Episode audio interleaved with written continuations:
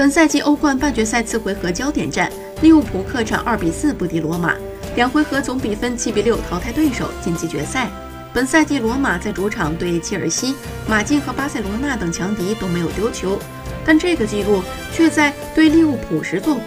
本场比赛，马内率先进球打破了罗马的金身，米尔纳随后自摆乌龙，维纳尔杜姆上半场结束前头球建功。哲科下半场扳回一城，